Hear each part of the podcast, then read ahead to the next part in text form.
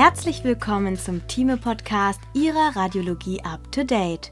Heute mit dem Beitrag Dissektionen der zervikalen hirnversorgenden Gefäße von Ulf Jensen Kondering.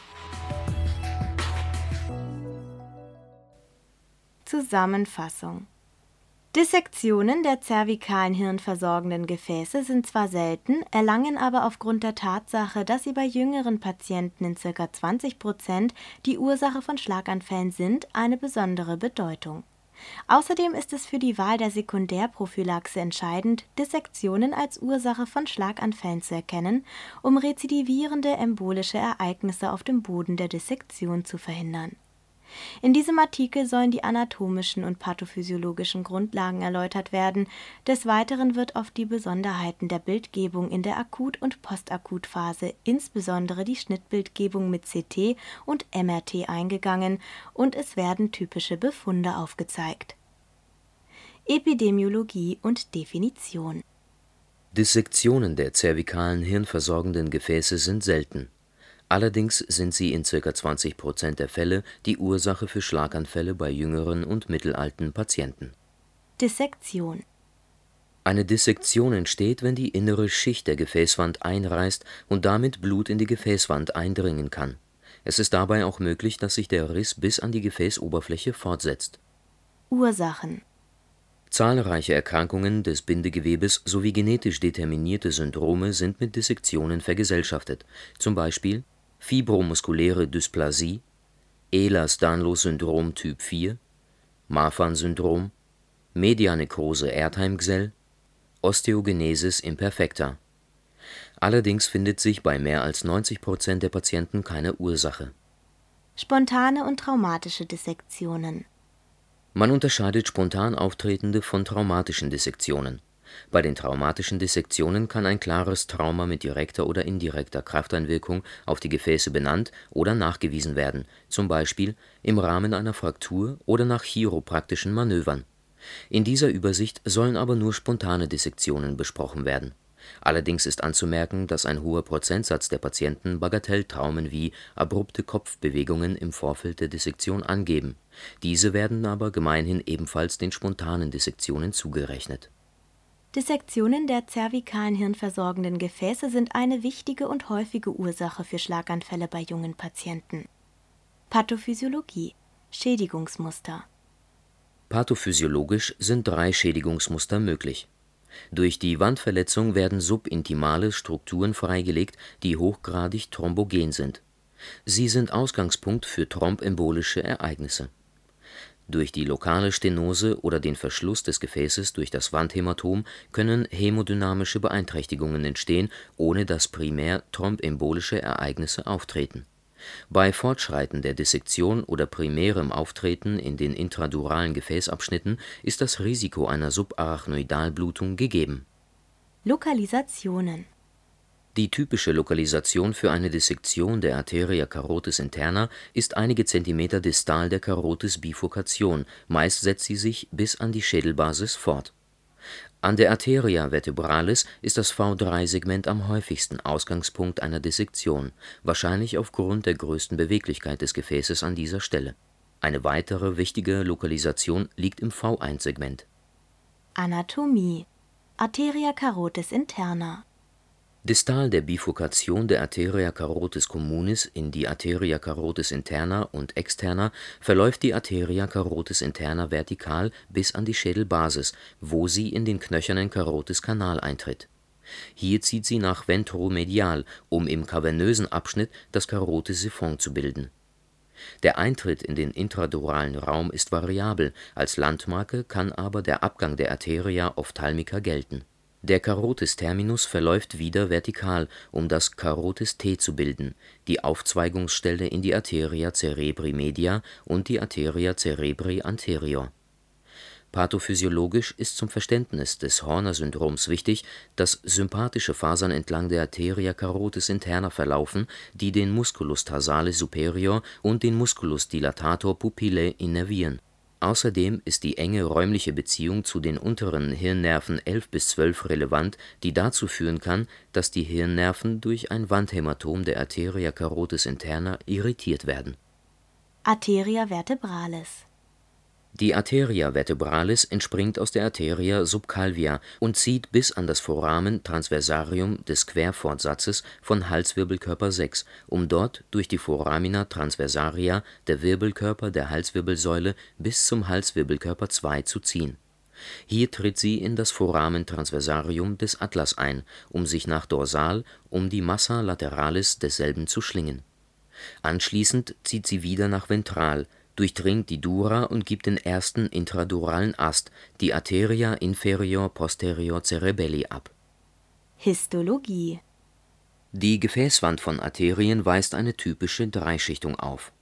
Innen liegt die Tunica intima, eine einzelne Lage von Endothelzellen, außen die Tunica externa, auch Adventitia genannt, eine Lage von Bindegewebe um das Gefäß herum.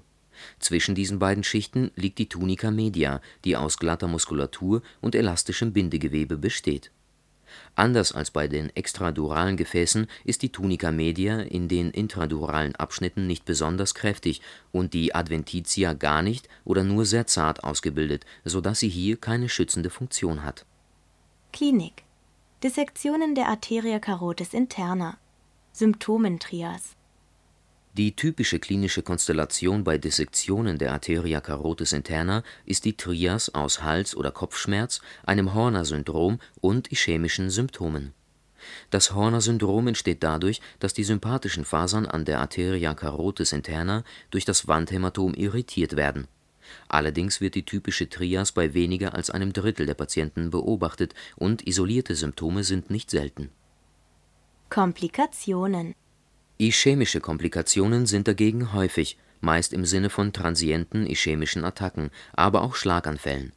Seltener werden zusätzlich infolge einer direkten Irritation durch das Wandhämatom Ausfälle der kaudalen Hirnnerven 9 bis 12 beobachtet.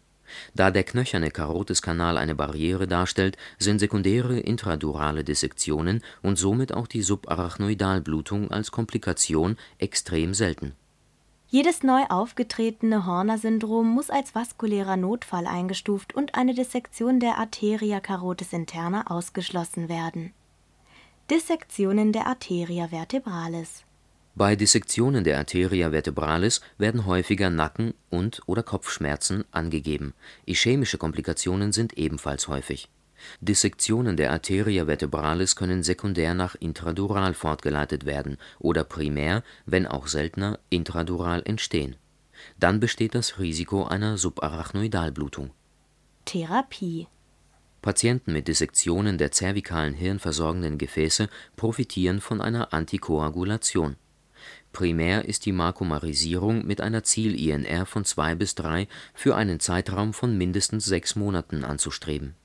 Bei einer primären oder sekundären Beteiligung der intraduralen Gefäßabschnitte ist aufgrund des Risikos einer Subarachnoidalblutung eine Thrombozytenaggregationshemmung vorzuziehen. Einschränkend ist anzumerken, dass dieses Vorgehen nicht durch randomisiert kontrollierte Studien gesichert ist und es Hinweise darauf gibt, dass eine Thrombozytenaggregationshemmung grundsätzlich zumindest nicht unterlegen ist. Eine Dissektion der zervikalen hirnversorgenden Gefäße ist per se keine Kontraindikation für eine intravenöse Thrombolyse. Bei distalen embolischen Ereignissen stehen die Verfahren der mechanischen Thrombektomie zur Verfügung. Für den seltenen Fall der hämodynamischen Kompromittierung durch eine hochgradige Stenose oder kompletten Verschluss durch die Dissektion ist eine stentgeschützte Rekanalisierung möglich. Klinischer Hintergrund Entscheidend für die Wahl der Sekundärprophylaxe ist die radiologische Information, ob die Dissektion intra oder extradural lokalisiert ist. Bildgebung CT Da ein Großteil der Dissektionen der Arteria carotis interna bis an die Schädelbasis heranreicht, kann bereits eine native kranielle CT Hinweise auf das entstandene Wandhämatom liefern. Dieses ist als hyperdense rundliche Struktur meist auf den untersten Schichten im Verlauf der Arteria carotis interna zu erkennen. Falsch positive Befunde entstehen durch eine Elongation der Gefäße unterhalb der Schädelbasis. Weil die Kaliber der beiden Arteriae vertebrales deutlich stärker variieren als die der Arterie carotis interne, ist dieses Zeichen nicht besonders zuverlässig, wenn eine Dissektion der Arteria vertebralis nachgewiesen werden soll, kann im Einzelfall aber hilfreich sein. MRT Auch die kranielle MRT ohne explizite Gefäßdarstellung ermöglicht bereits häufig die Darstellung von Dissektionen.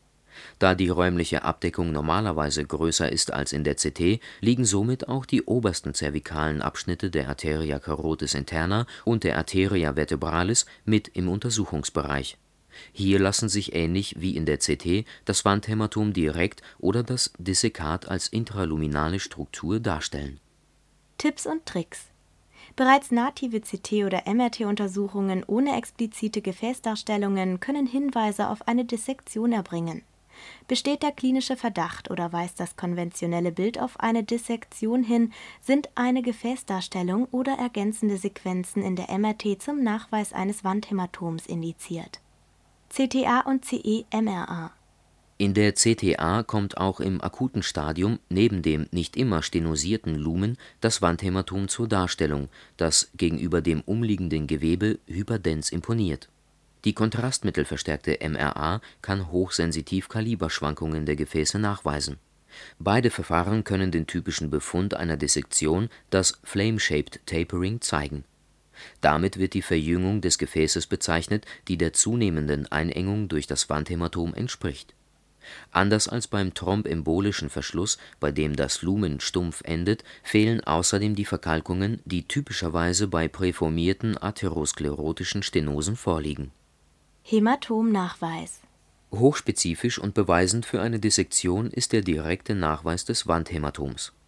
Dies gelingt sicher mit fettgesättigten T1-gewichteten Schichten, wobei der Umstand genutzt wird, dass Blut im Stadium des Methämoglobins ein hyperintenses Signal liefert hier ist auf die Differenzierung zwischen intramuralem Hämatom und intraluminalem Thrombus zu achten, der ebenfalls hyperintens zur Darstellung kommen kann.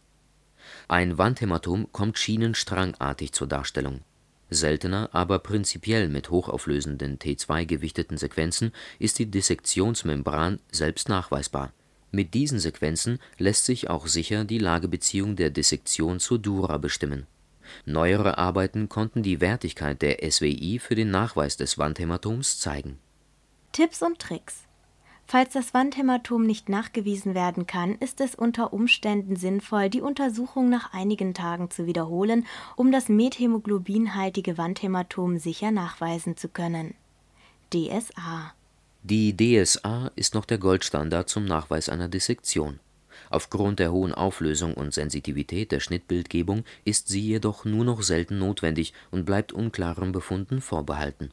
Außerdem kann sie indiziert sein, falls sich eine therapeutische Option zum Beispiel bei hämodynamischer Kompromittierung durch eine resultierende Stenose ergibt oder aber bei einer distalen Embolie eine Thrombektomie indiziert ist.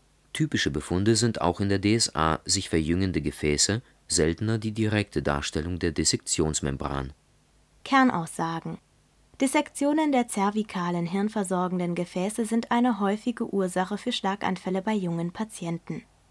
Für die Wahl der Sekundärprophylaxe entscheidend ist die Tatsache, ob die Dissektion intra- oder extradural lokalisiert ist. Bereits in der konventionellen Bildgebung mit CT und MRT ohne dezidierte Gefäßdarstellung lassen sich Hinweise auf eine Dissektion erheben eine sichere Darstellung des Wandhämatoms zum Beweis einer Dissektion gelingt mit fettgesättigten T1-gewichteten Sequenzen